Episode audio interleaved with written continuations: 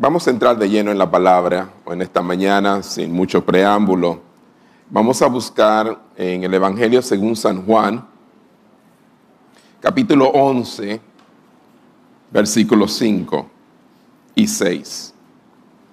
El Evangelio según San Juan, capítulo 11, versículos 5 al 6. Es una historia muy conocida, aún por aquellos que quizás no son muy versados en las escrituras, han escuchado esta hermosa historia de la palabra de Dios.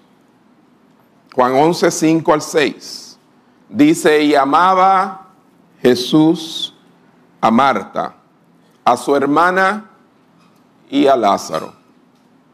Cuando yo, pues, que estaba enfermo, se quedó dos días más en el lugar donde estaba.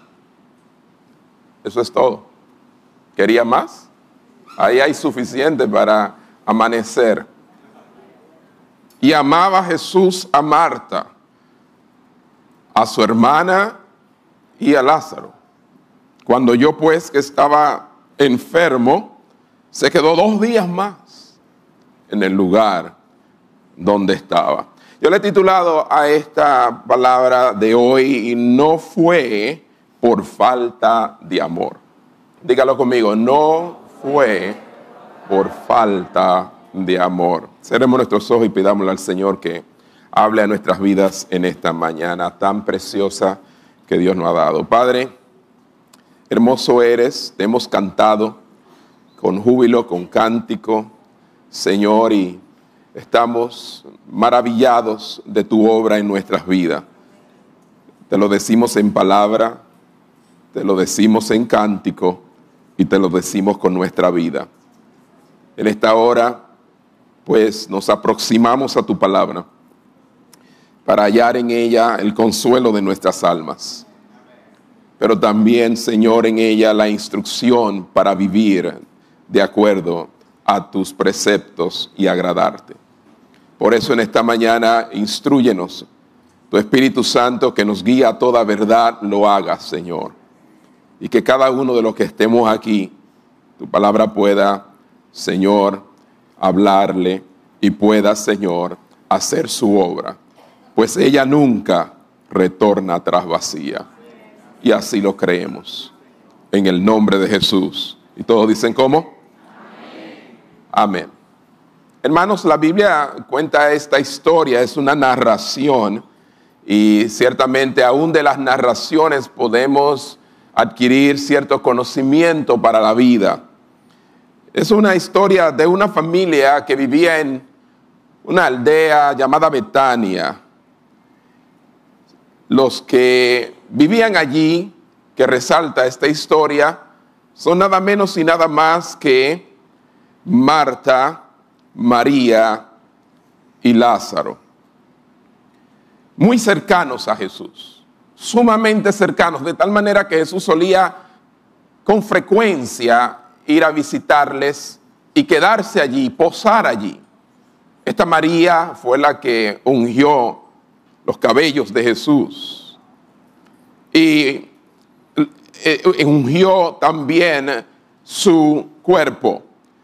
Esta María fue la que también se sentó a los pies de él a escucharle, mientras que Marta, como ustedes saben, estuvo bien ocupadita haciendo los menesteres del hogar y atendiendo a la misma vez a Jesús. Este Lázaro solamente se menciona en el libro de Juan y es muy interesante pues lo que le sucedió. Pues un día, así ni más ni, ni, eh, ni más ni menos, la tragedia tocó a su vida. Tocó la puerta y eh, de repente sucede así. Uno no lo espera y llega. ¿Quién quiere que la tragedia toque su puerta? Nadie. Aquí en las escrituras dice que así fue. Lo primero que vamos a ver hoy es que la amistad con Jesús no exenta a sus posesores de la aflicción. Voy a repetir esto. La amistad con Jesús, ¿cuántos tienen una amistad con Él? La amistad con Jesús, la amistad con Dios, no exenta a sus posesores, aquellos que la poseen, esa amistad, de la aflicción. Pues dice en el versículo 3, el contexto inmediato de ese mismo capítulo 11, enviaron pues las hermanas para decir a Jesús, Señor, he aquí el que amas está enfermo. Había una amistad muy estrecha entre Jesús y estas personas. Y Lázaro está enfermo. Spurgeon dice, el amor de Jesús no nos separa de las necesidades y enfermedades comunes de la vida humana. Los hombres de Dios siguen siendo hombres.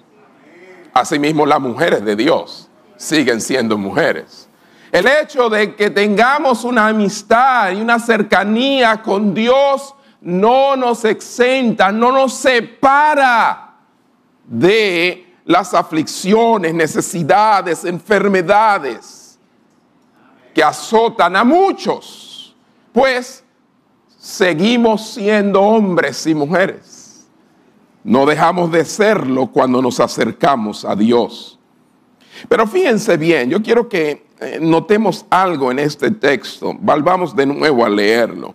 Versículo 3 dice, enviaron pues las hermanas para decir a Jesús, Señor, he aquí el que amas está enfermo.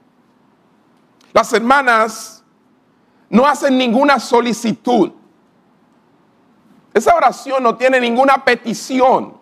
Qué extraño. Estamos hablando de una enfermedad. Y aparentemente es grave, no es una fiebrecita. Que ellas deciden pagarle a un mensajero para que recorra aproximadamente dos días de camino para llegar a Jesús y decirle qué? Decirle, el que amas está enfermo. No hay petición allí, no hay solicitud. Inclusive no hay ninguna demanda. Como muchos hoy en día quieren demandarle a Dios. ¿Cierto? Ahora mismo. Pero ¿quién se atreve a decirle a Dios ahora mismo? Él es que nos dice a nosotros ahora mismo. No hay demanda. En absoluto. Corre para acá. No, de ninguna manera. No le piden que haga algo. Simplemente y llanamente le dicen cómo. El que amas, ¿cómo le dicen? Está enfermo. Simplemente lo hacen consciente de su necesidad. Yo creo que nuestras oraciones deben cambiar y ciertamente ir a Él y decirle, tú conoces mi condición, tú sabes que soy polvo, ¿verdad? Aquí estoy. No es que no le pida, sí, claro, pero Él sabe. ¿Cuántos saben que Él sabe? Él sabe. Y no sé por lo que tú estés atravesando en esta mañana, pero Él sabe. Simplemente Dile, esto es. ¿Qué vas a hacer? Esto es. Ellas estaban seguras de que Él le amaba. Estaban seguras de que Él se preocupaba por ellos. Y estaban seguras que Él respondería adecuadamente, debidamente a la necesidad. Tú sabes cómo lo va a hacer. Lo importante es que tú sepas que el que tú amas está enfermo. Amén. Qué seguridad del amor de Dios. Qué seguridad de que ellos eran amados por Él. Es que, hermanos, la religión no nos libera del sufrimiento. Yo no sé, pero muchas personas cuando están sufriendo entienden que de alguna manera si se meten a una religión X, serán librados del sufrimiento. Hello. No, la religión no nos libera del sufrimiento, sino que a menudo nos conduce al sufrimiento. Muchas veces sufrimos por causa de nuestra fe.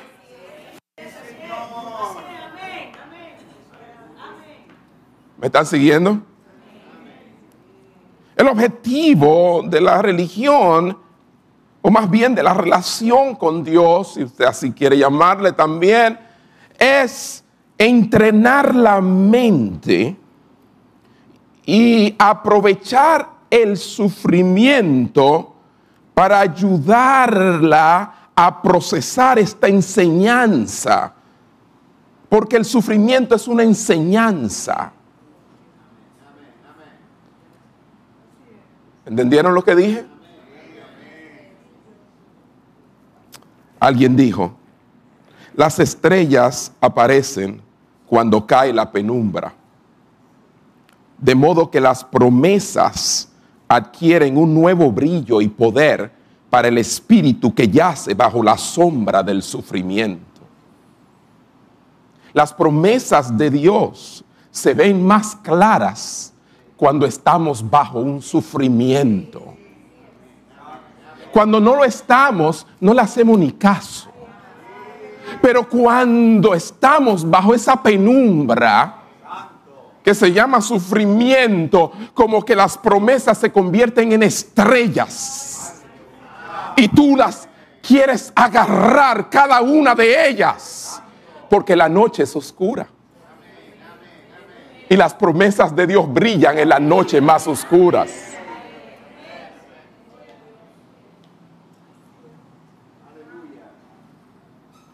Señor, he aquí, el que amas está enfermo. En la hora de la crisis y la necesidad, recuerda que Él te ama.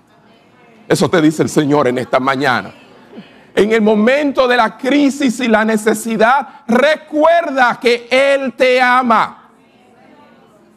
Es cuando menos pensamos, a veces lo que decimos es, Él no me ama. No, Él te ama.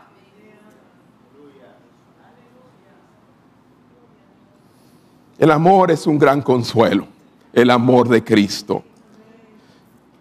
Escuchen esta ilustración. Un predicador fiel y piadoso estuvo una vez gravemente enfermo. Y los miembros de su iglesia oraban fervientemente junto a su cama para que el Señor lo levantara y lo preservara para ellos. Así yo espero que ustedes hagan conmigo. Al hacerlo, entre otras cosas, mencionaron su tierna vigilancia al alimentar la grey, haciendo uso de la expresión, Señor, tú sabes cuánto te ama. Señor, tú sabes cuánto te ama. Al oír esto, el predicador en su lecho se volvió hacia ellos y le dijo, ah, hijos míos, no oren así.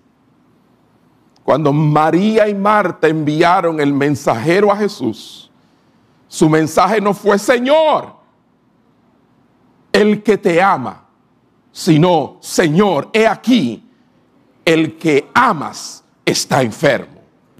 No es mi amor imperfecto por Él lo que me consuela, sino su amor perfecto por mí. Amén, hermanos.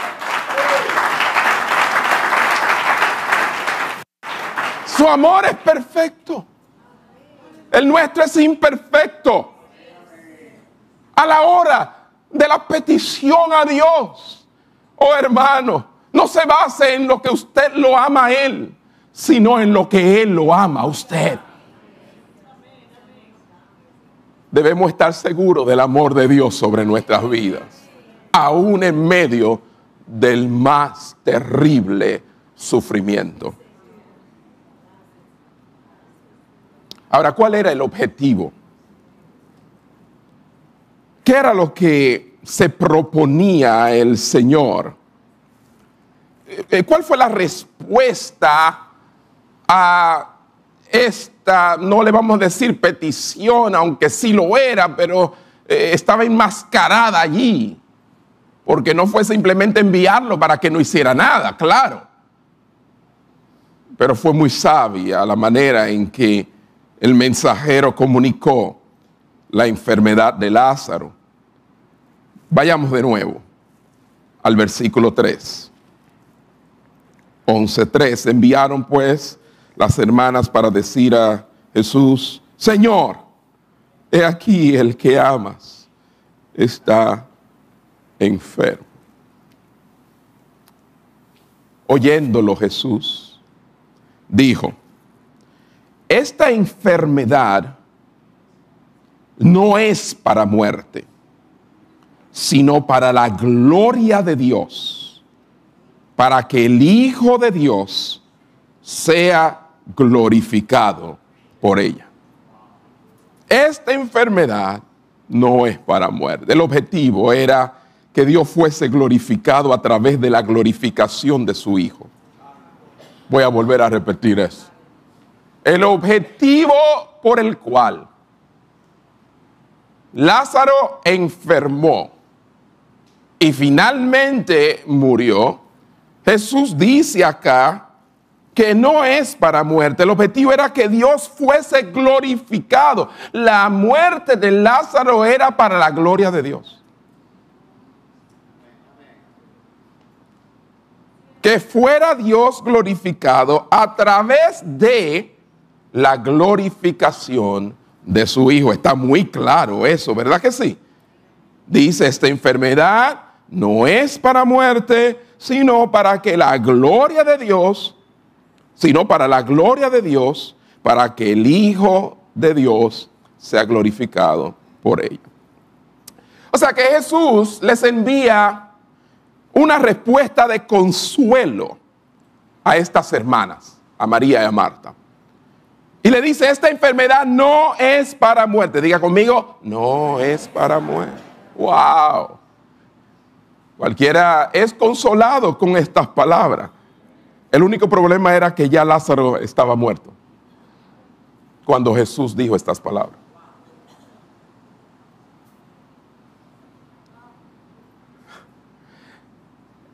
El mensajero se tomó dos días para llegar. Oigan bien. Más luego, Jesús se toma dos días para salir del lugar de donde está, como veremos. Y recorre dos días de camino para llegar. Cuando él llega, Lázaro tenía cuatro días de muerto y enterrado. O sea que el mensajero diciéndole a Jesús que estaba enfermo y Jesús contestando, esto no es para muerte. Cuando el mensajero llega con la noticia a donde Jesús, dice el Señor, perdón, a, a donde María y Marta, dice, le dice el mensajero a ellas, el Señor dice así, que esta enfermedad no es para muerte. Y ya lleva dos días enterrado.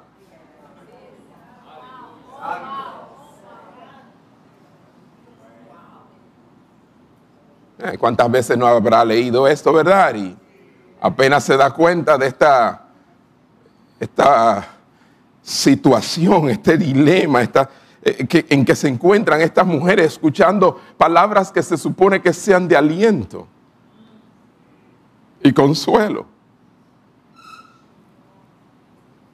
¿Por qué Jesús dice que su enfermedad no es para muerte cuando él ya estaba muerto? Él sabía, Jesús sabía que precisamente el mensajero dándole la noticia y Lázaro estaba muriendo. ¿Por qué no le dice, acaso no pudo haber dicho claramente, Lázaro morirá o está muerto, pero cuando yo vaya lo voy a resucitar? Tan simple como eso.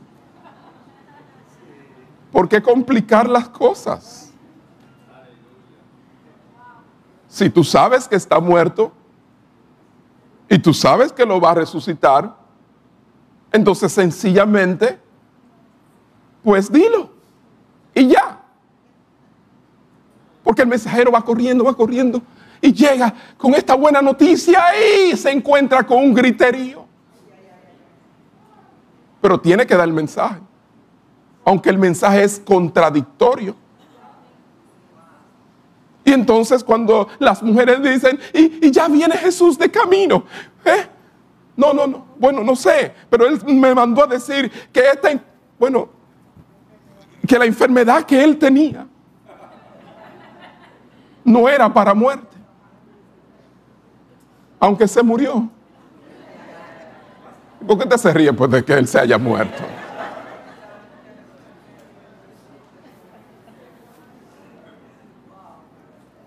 Ya ustedes saben entonces la confusión, el desespero. Eh, eh, dicen, ¿qué, habrá querido decir? ¿Qué, ¿Qué va a suceder? ¿Vendrá? ¿No vendrá? ¿Por qué no vino contigo?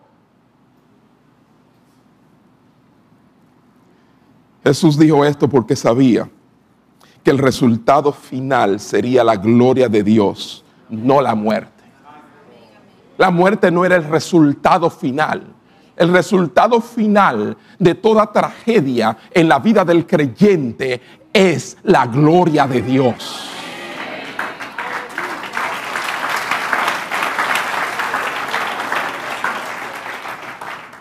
Nosotros vemos la enfermedad, nosotros nos enfocamos en la muerte, lo más trágico, pero Dios ve su gloria. El resultado final del problema es su gloria. La manifestación de la belleza de Él, de su resplandor, de su gloria. La gloria de Dios tiene prioridad. Oiga bien, incluso por encima de nuestro consuelo y alivio de las pruebas. Porque cuánto no quería Jesús consolar y estar allí para consolar y aliviar estos seres queridos, estas amistades de Él, de, de un par de años. Óyeme, no, pero la gloria de Dios está por encima de un consuelo temporal está por encima de un alivio por el momento. Sencillo, porque es que nada llegará a nuestras vidas sin su permiso. Dígalo conmigo, nada llegará a nuestras vidas sin su permiso. O si no, lean el libro de Job. Y si Él lo permite, será para su gloria aunque haya sufrimiento, aunque haya dolor, aunque haya enfermedad, aunque haya finalmente muerte. La muerte no es el final para lo que le pueda suceder al creyente, sino la gloria de Dios es el final.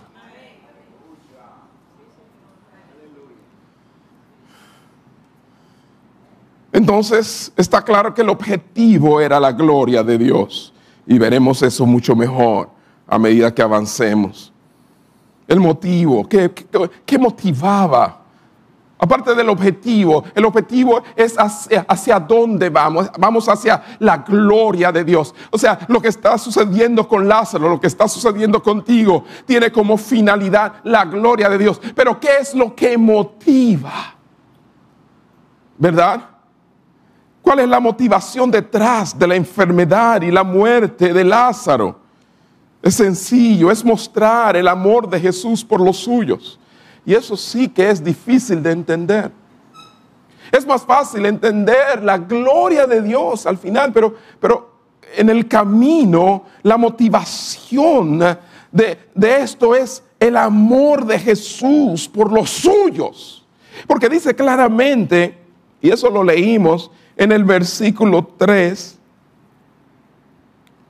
um, perdón, en el versículo 5, lo vamos a leer ahora, dice, y amaba Jesús a Marta, a su hermana y a Lázaro. Ok, después de leer el versículo 4 y decir que esta enfermedad no es para muerte, pero se murió, y, está el, lloro, el llanto eh, eh, eh, en Betania por la muerte de Lázaro, a quien él amaba, pues entonces aquí vuelve el evangelista a repetir y decir, y amaba a Jesús, a Marta, a su hermana y a Lázaro. O sea que no es por falta de amor que ha sucedido esto. Y no es por falta de amor que pueda suceder cualquier cosa en nosotros los creyentes.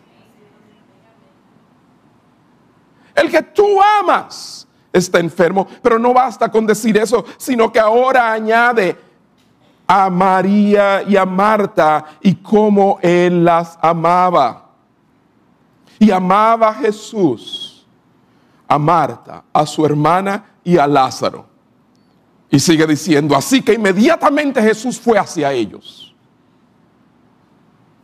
Eso es lo que dice. ¿Ustedes no tienen la misma Biblia que yo tengo?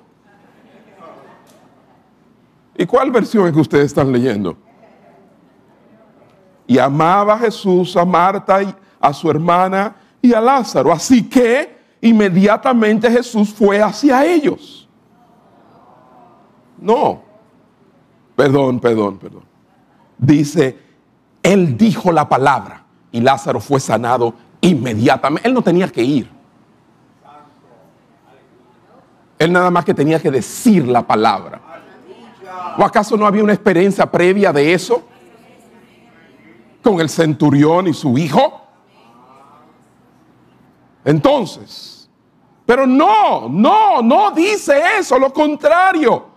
Cuando yo pues, que estaba enfermo, se quedó dos días más en el lugar donde estaba.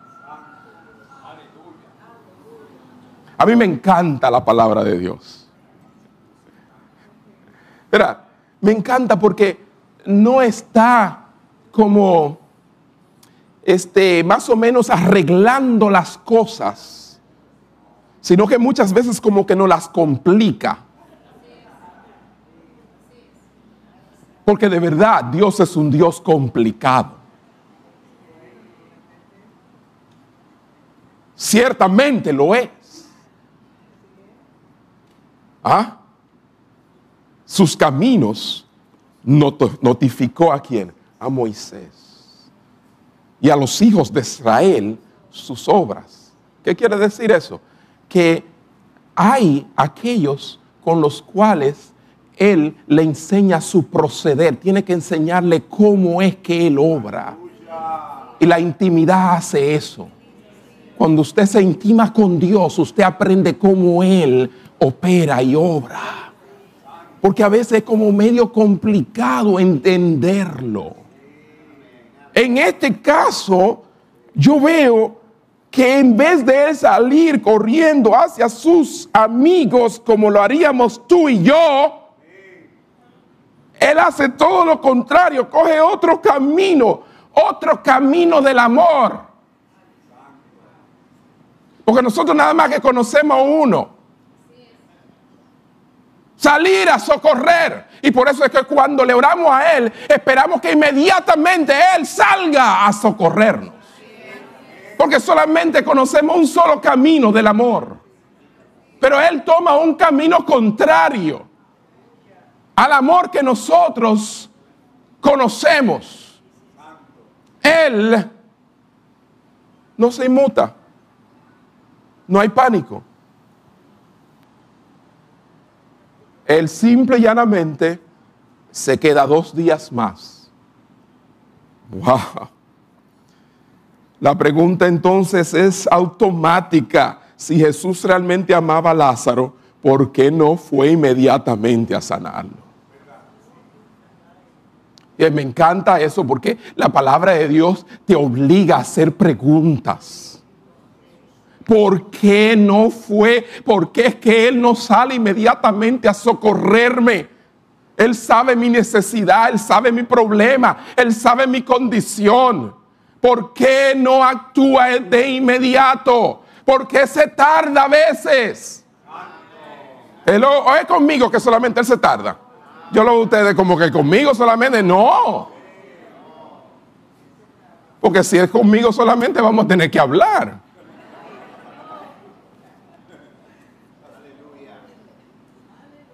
Ah, no, Dios siempre me responde inmediatamente. Entonces, ¿será que Él te ama más que a Lázaro entonces? Y a María y a Marta. Tú tienes un amor, pero muy especial de Dios. Oh hermanos, si los amaba, si los amaba, ahora era el momento de mostrarlo pues sabía que lo estaban esperando desesperadas. Había angustia, había pesar, había un lamento, un lloro. Ellas recurren a Jesús y le mandan a decir el, que te ama.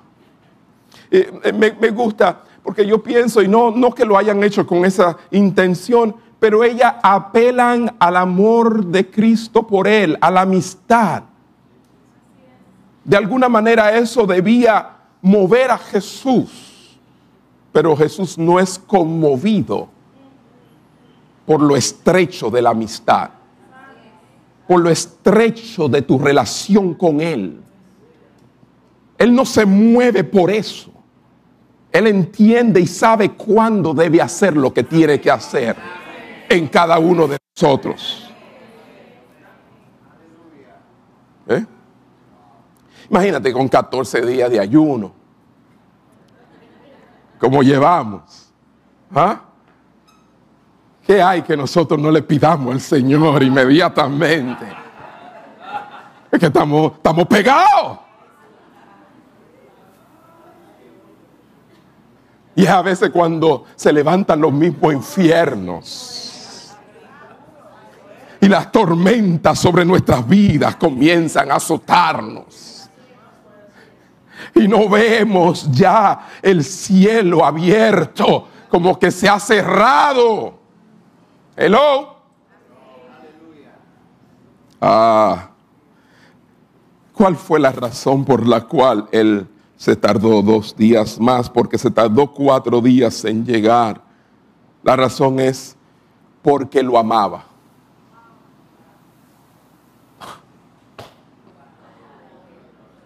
Usted ve, pastor, usted me enreda. No, no soy yo, es la palabra.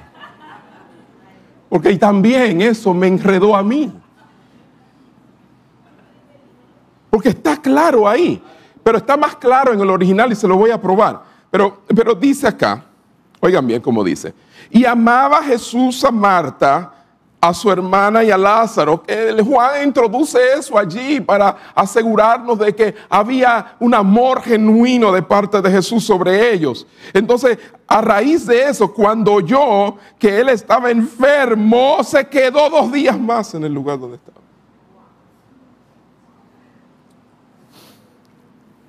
La traducción del lenguaje actual um, utiliza la palabra sin embargo y no, no, no, hace justicia al texto en lo absoluto, pues no dice este texto los amaba y sin embargo se quedó. No, no, no. Eso suena muy feo. El original sí. Porque en el original griego hay una palabra que significa por tanto o de manera que, que es colocada antes de cuando. Aquí nosotros en nuestra Biblia, en la traducción, tenemos cuando yo, pero en el original lo aclara mejor al decir por tanto o de manera que cuando yo pues que estaba enfermo, se quedó dos días más en el lugar donde estaba como él lo amaba, amaba a Marta, amaba a María, amaba a Lázaro, cuando oyó esto, por tanto, cuando oyó esto, de manera que cuando lo oyó, se quedó dos días más. Y así me quedé yo, como están ustedes. ¿Cómo así? ¿Esa era la razón? Sí. La razón por la cual yo no contesto dice el Señor, es porque te amo. ¿Por qué me retardo? Porque te amo. ¿Por qué no salgo corriendo a tu auxilio ahora mismo? Porque te amo. ¿Qué clase de amor es ese? Esa es la siguiente pregunta. Porque ese no es el amor del cual nosotros estamos acostumbrados a ver. Y amaba a Jesús a Marta. Voy a volver a repetirlo a su hermana y a Lázaro.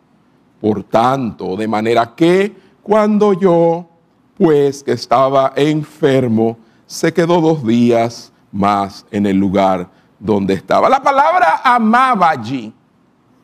Amaba a Lázaro, amaba a María Marta. Agapao significa elegir hacer lo que es mejor para la otra persona. Repito, elegir hacer lo que es mejor. Él lo amó porque eligió hacer lo que era mejor para ellos. Y lo mejor no era dejar lo que estaba haciendo y salir corriendo en su auxilio. Lo mejor no era sanarlo de esa enfermedad y evitar que muriera. Él lo amaba y siempre que amamos tenemos el mejor interés en la otra persona. Lo mejor. Y él lo amaba. Él elige lo mejor para esta familia. Y diga conmigo, el Señor siempre elige. Dígalo, dígalo, el Señor siempre elige lo mejor para mí. Vamos, dígalo, dígalo. El Señor siempre elige lo mejor para mí. Y yo no estoy hablando cuando la jipeta está en tu marquesina.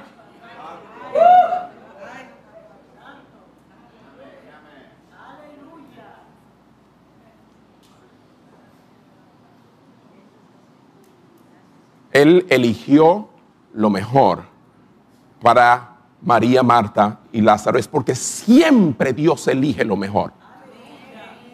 Su elección siempre es certera. Su elección siempre es la correcta. Nunca se equivoca.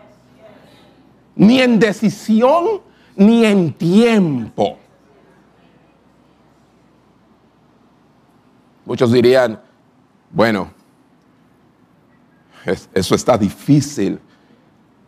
Resulta difícil de creer cuando vemos lo que él hizo, pero era de esta manera que él estaba revelando su amor de una manera más profunda y poderosa sobre la vida de esta familia. Y no solamente sobre ellos, sino sobre todos. Porque como veremos, el, el hecho de que Jesús se quedara dos días más y llegara al cuarto día de él a ver morir, resultó para la gloria de Dios, pero también para que hoy nosotros estuviésemos aquí. Fíjense, hermanos. Marta como María le dijeron al Señor en Juan 11, 21, Vayan allá. Versículo 21, más adelante cuando Jesús llega, Jesús llegó.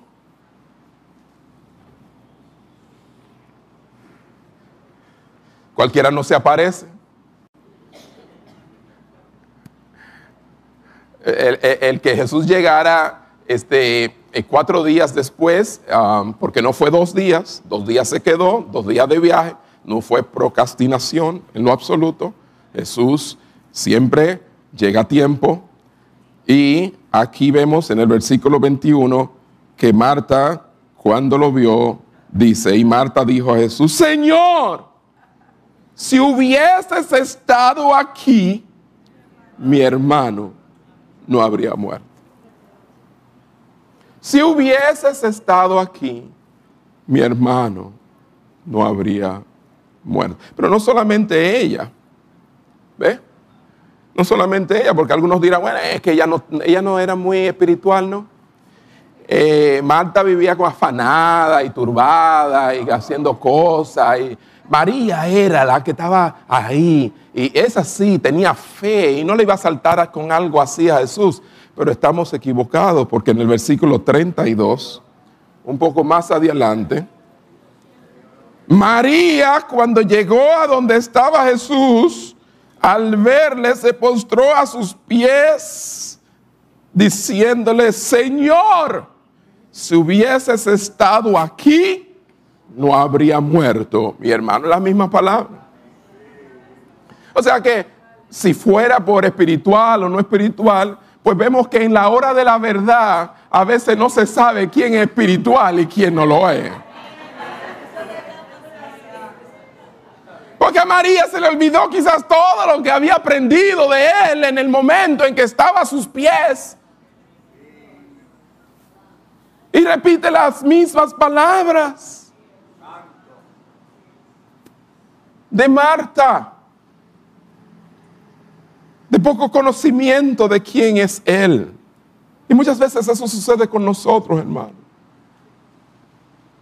Y no, entendemos por qué Dios se tardó, por qué, por qué enfermó tan grave, por qué murió. Si hubiese, si hubiese, si no, si no hubiese permitido esto, no hubiese sucedido esto, por qué Dios no, no, no, no intervino.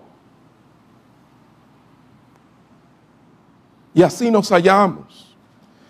Pues desde la perspectiva de ellas, desde la perspectiva de ellas, habría sido mejor que Jesús hubiera estado allí e impedido la muerte de Lázaro, impedir que Lázaro muriera. Pero era que Jesús las amaba demasiado, demasiado para impedir que Lázaro muriera.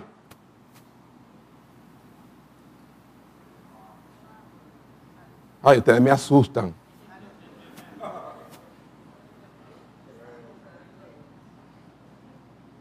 Fue que no oyeron bien. Se lo voy a repetir. Desde la perspectiva de ellas, habría sido mejor que Jesús hubiera estado allí. Pues se lo dice, si tú hubieses estado aquí, mi hermano no hubiese muerto. Y si él hubiese estado allí, él hubiese impedido la muerte de Lázaro. Pero él las amaba demasiado para eso. Demasiado como para evitar que Lázaro muriera.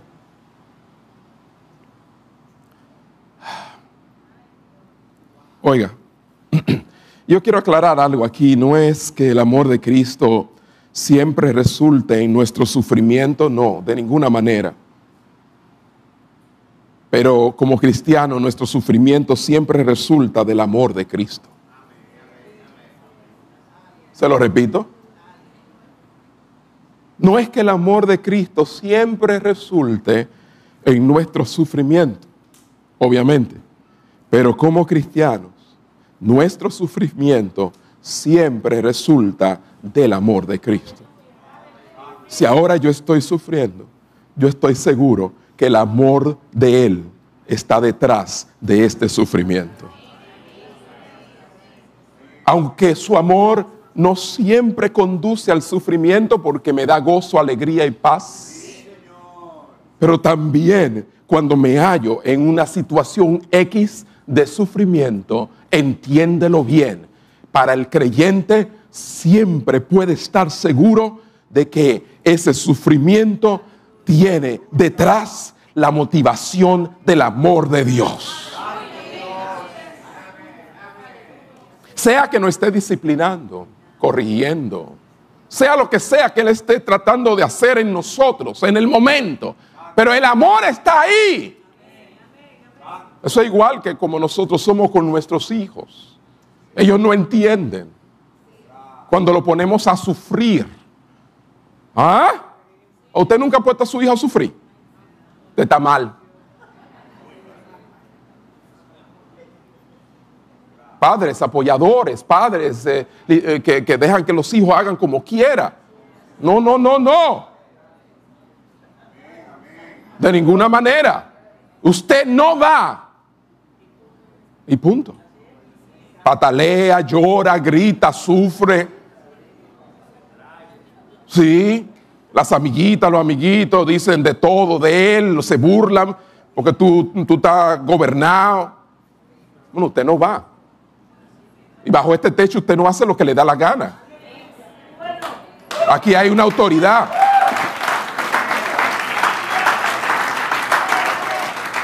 Pero ¿qué hay detrás de eso? Amor.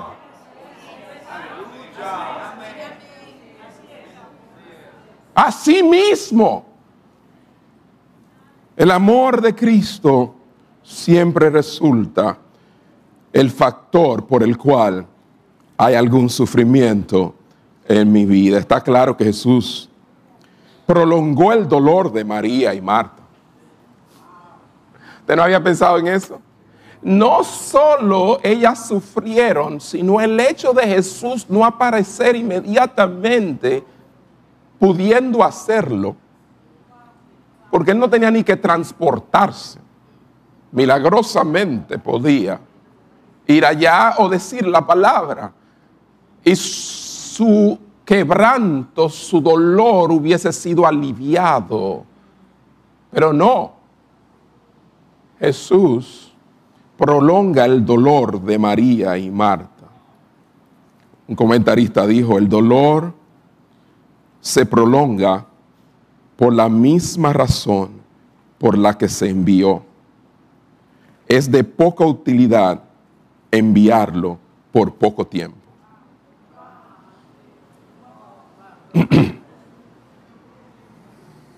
Sí, porque hay veces que nosotros, eh, bueno, aguantamos un poquito, pero, pero si se tarda mucho, tomamos la decisión nosotros. Pues de nada sirvió entonces el poco de dolor, de sufrimiento. ¿Ah? Pero el Señor sabe hasta dónde prolongarlo. Amén. ¿Y de qué Dios es que usted me está hablando, pastor? ¿Ah? Yo vine a escuchar eso. Sí. Debes conocer a Dios. Este es el Dios de la palabra. Está claro que Jesús prolongó el dolor de ellos. Pero e, e, era de poca utilidad. Sí, lo prolongaba eh, eh, poco tiempo. No, lo extendió a cuatro días. Pero ese breve retraso, escuche bien, ese breve retraso trajo a Marta y María un gran dolor. Porque pudo haber sido más días. Y muchas veces Dios se tarda en contestarnos más días. A veces años. A veces no te contesta de este lado de la eternidad. ¿Cuánto da un aplauso? Hoy ha habido poco aplauso. Vamos a dar un aplauso al Señor.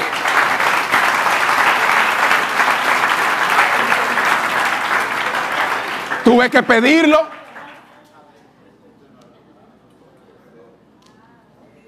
Usted dirá, pastor, eso, lo que usted está hablando no es para que aplaudamos. Y yo estoy de acuerdo con usted. Yo no estuve aplaudiendo hasta el final. Porque el final siempre es el qué? La gloria de Dios. Ah, pues este breve retraso trajo a Marta y María un gran dolor, pero más tarde les trajo alegría y un mayor conocimiento de su Señor y de su poder de resurrección. Amén. Como ustedes lo saben.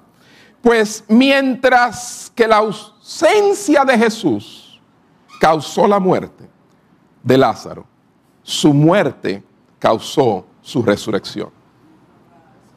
Aunque la ausencia de Jesús causó la muerte de Lázaro, porque ¿por qué Lázaro murió? Porque Jesús no llegó a tiempo, según ellas, ¿verdad? Pero ellas terminaron entendiendo que fue la muerte la que causó la resurrección. Si él no hubiese muerto, no hubiese resucitado. Entonces, si eso no llega al punto que Dios espera que llegue en tu vida, es imposible que resulte en resurrección, nueva vida, la gloria de Dios.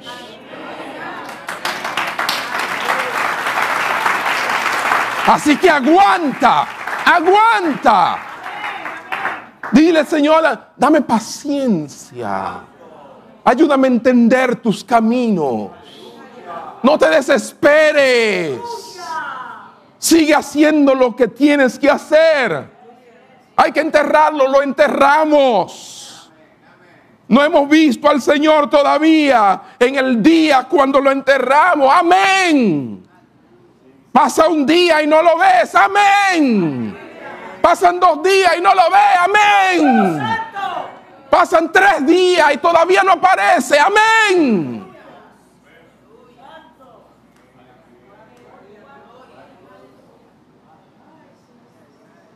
Pero habrá un cuarto día.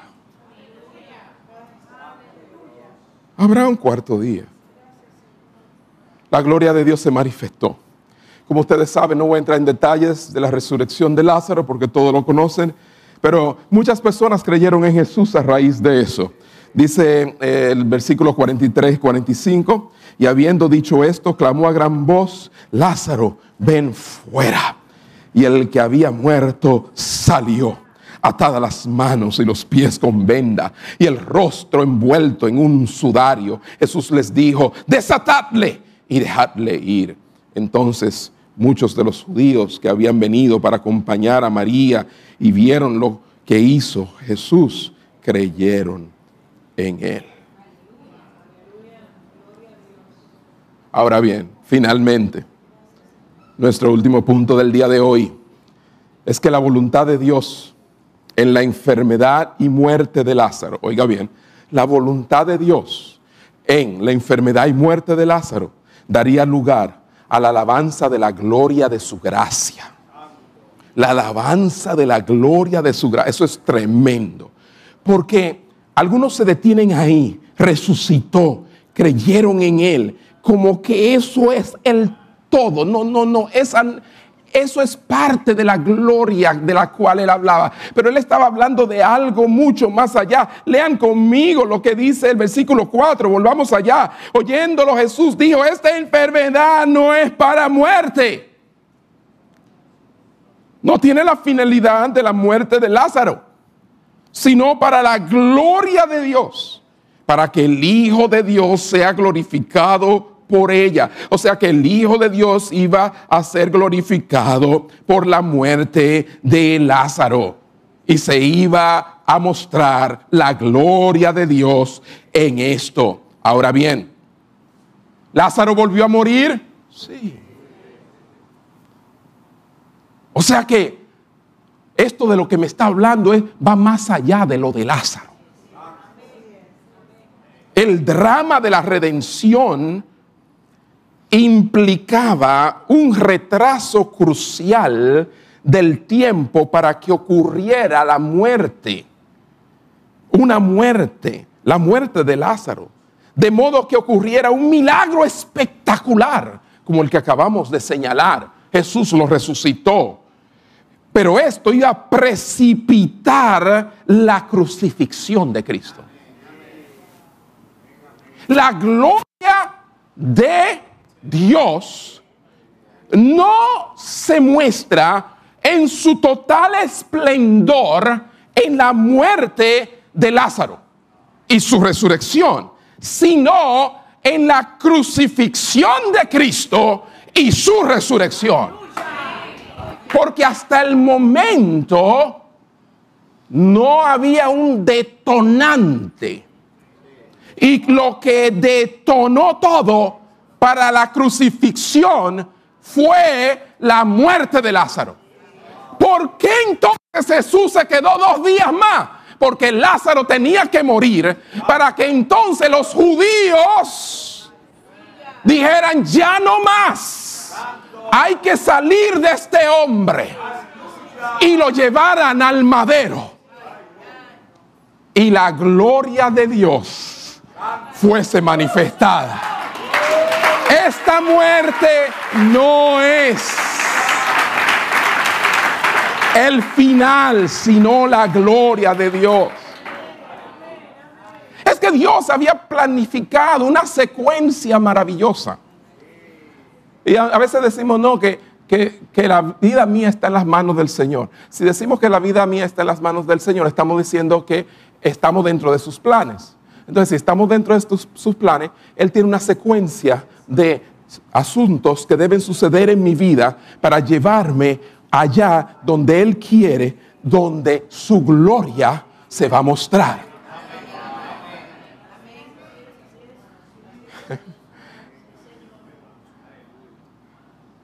Lázaro estaba en las manos de Dios.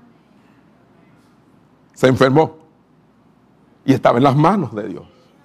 Murió y estaba en las manos de Dios. Había un propósito detrás de la enfermedad y la muerte. Mire, mi hermano, Dios había planeado todo. Lázaro se enfermaría y moriría. Escuche, Jesús se retrasaría en ir a Betania, pero lo levantaría después de cuatro días y la noticia sacudiría a Jerusalén.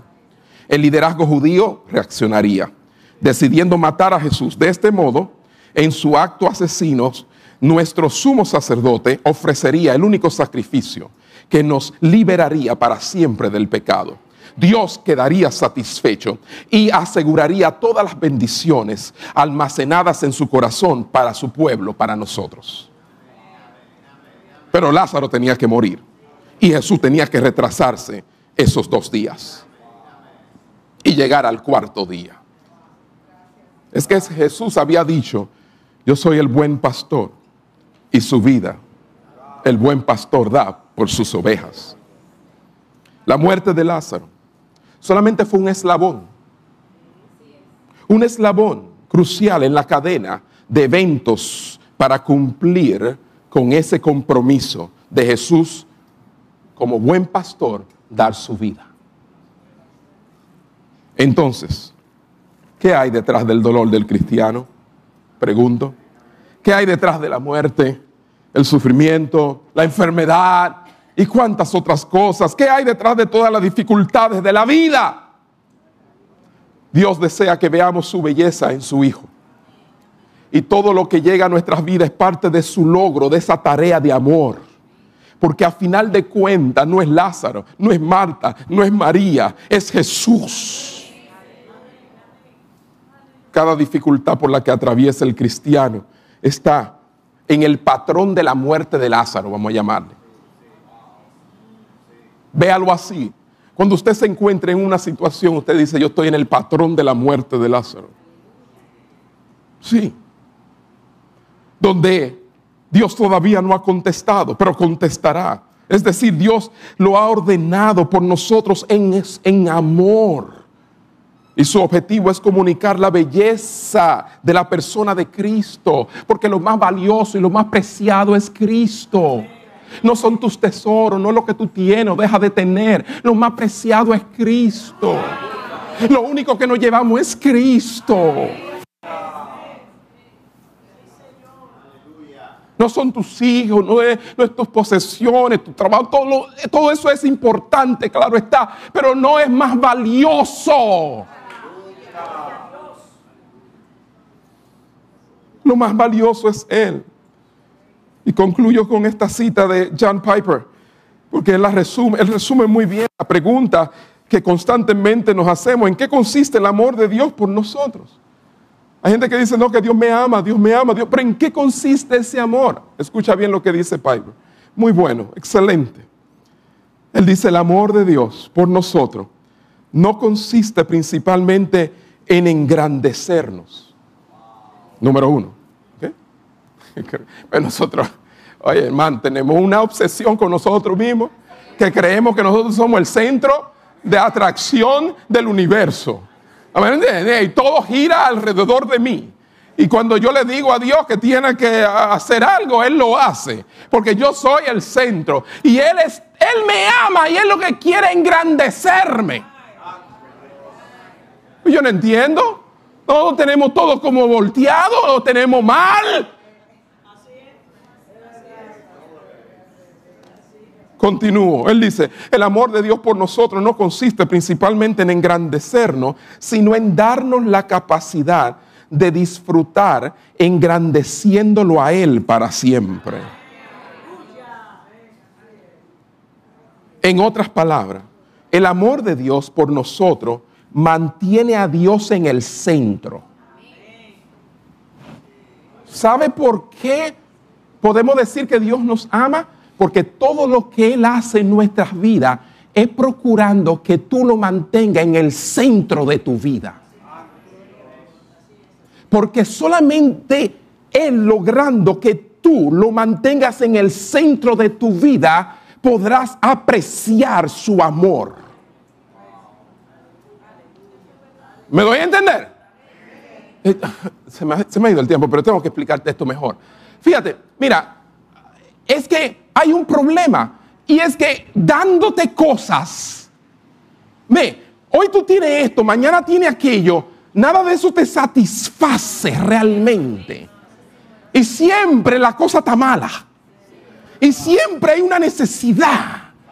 Y siempre tú procuras y, de alguna manera sufres por las cosas que tienes.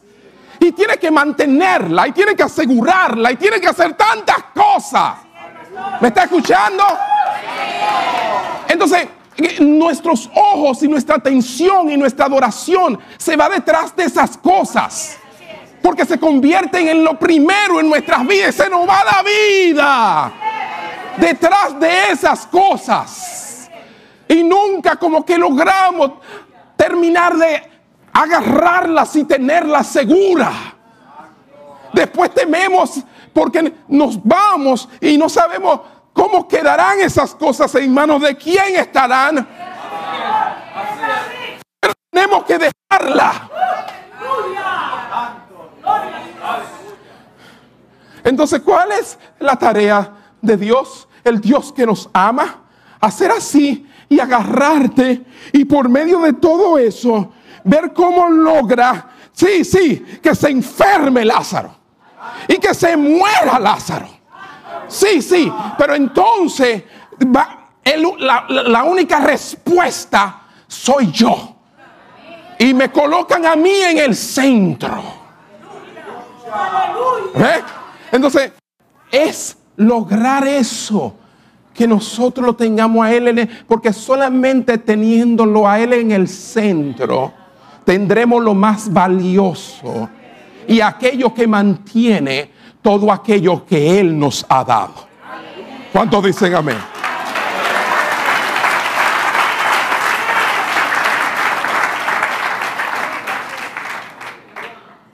En otras palabras, el amor de Dios por nosotros mantiene a Dios en el centro. El amor de Dios, dice Piper, concluyendo, por nosotros exalta su valor. Él no va a hacer nada para que tú exaltes tu valor. Él quiere que tú termines exaltando el valor de Él. Que Él es más valioso que todo lo que Él te ha dado. Y Él es más valioso aún que aquello que no tienes ahora. Quizás es la salud que no tiene, que es tan valiosa. Pero Él es más valioso que la salud. Él es más valioso que el dinero. Él es más valioso que los hijos. Que tienes o no tienes. Él es más valioso que todo. Porque no hay un ser más valioso que Él.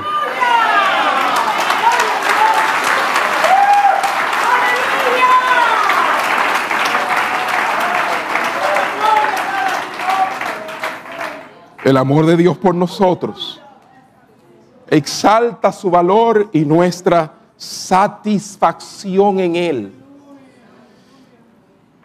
porque mientras nosotros no estemos satisfechos en Él, siempre estaremos insatisfechos.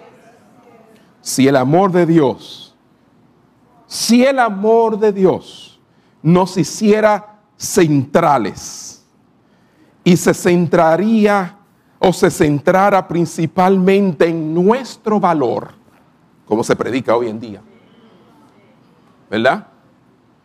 Si el amor de Dios nos hiciera centrales a nosotros y se centrara principalmente en nuestro valor, nos distraería de lo que es más preciado, a saber, el mismo. Si Dios y su amor lo que hacen es ponerme a mí en el centro, entonces es una distracción total para lo que es más preciado y lo más preciado es Él mismo. Por eso Él nunca va a procurar ponernos a nosotros en el centro. No, Él siempre buscará que tú y yo terminemos reconociendo que Él está en el centro. El universo gira alrededor de Él. A Él sea la gloria Aleluya.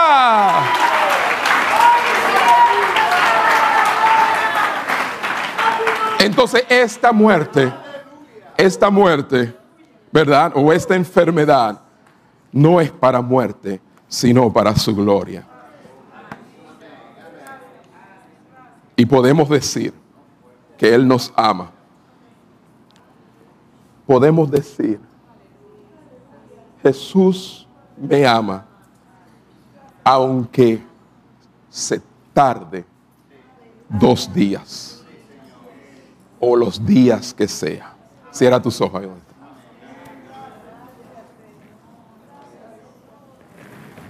Padre, gracias. Gracias por esta palabra que trajiste en esta mañana y confío, Señor, que hayas utilizado este vaso imperfecto para hablar tu palabra perfecta.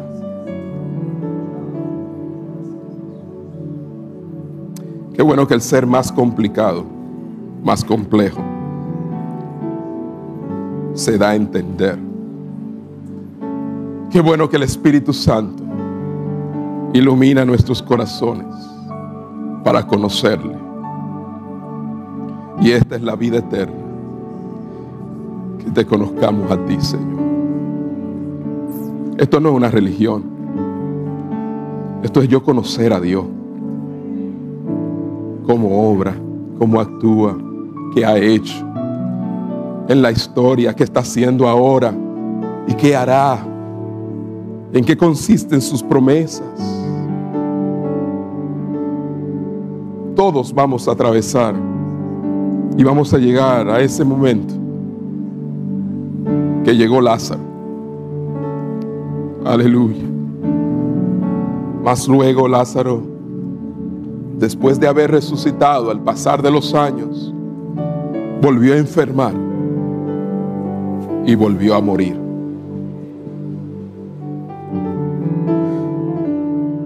Porque ciertamente, finalmente la gloria de Dios no consistía en resucitar a Lázaro, sino en que Cristo resucitara. Y hoy nosotros podemos decir que vivimos porque Él vive. Y un día cuando muramos, seremos resucitados también. Primicias de los que durmieron. Oh Señor, gracias. Levantamos nuestras manos y damos gracias al Señor. Gracias te damos, gracias, gracias, gracias. Esta palabra, Señor, sea como bálsamo para nuestras vidas, para aquellos que están agotados, cansados, trabajados, Estas palabras lo hagan descansar, Señor. Oh, Padre. Oh, cuánto amo tu ley, Señor. Oh, cuánto amo tu palabra. Oh, Señor, gracias te damos, gracias te damos, gracias te damos. Gracias, gracias. Gracias, gracias. Gracias, Señor, gracias. Gracias, Señor, gracias.